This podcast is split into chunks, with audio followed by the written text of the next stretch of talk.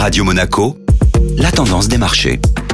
La tendance des marchés avec Société Générale Private Banking. Bonjour Julien Tomaiolo. Bonjour Benjamin. Le CAC 40 est rentré dans le rang après s'être offert un record en séance. L'indice parisien a touché hier les 7582 points en fin de matinée, établissant ainsi son record historique. Malgré cela, les chiffres de l'inflation aux États-Unis pour le mois de novembre n'ont pas permis de soutenir la tendance haussière et le CAC 40 a finalement clôturé à moins 0,11%. Bien que conforme aux attentes, ces chiffres soulignent une inflation qui baisse mais à un rythme qui ralentit. Quel impact pourrait avoir ces chiffres sur les futures décisions de la Réserve fédérale. Le scénario d'une croissance économique plus faible mais sans récession, combiné à une baisse satisfaisante de l'inflation, reste d'actualité. Le marché continue de croire à une baisse des taux directeurs au premier semestre 2024, avec une probabilité de près de 50% en mars et 80% en mai. La décision de politique monétaire de la Fed attendue ce soir devrait confirmer un maintien des taux actuels pour la troisième fois consécutive. Mais le plus important pour les investisseurs sera de déceler des indications sur la trajectoire des taux américains en 2024.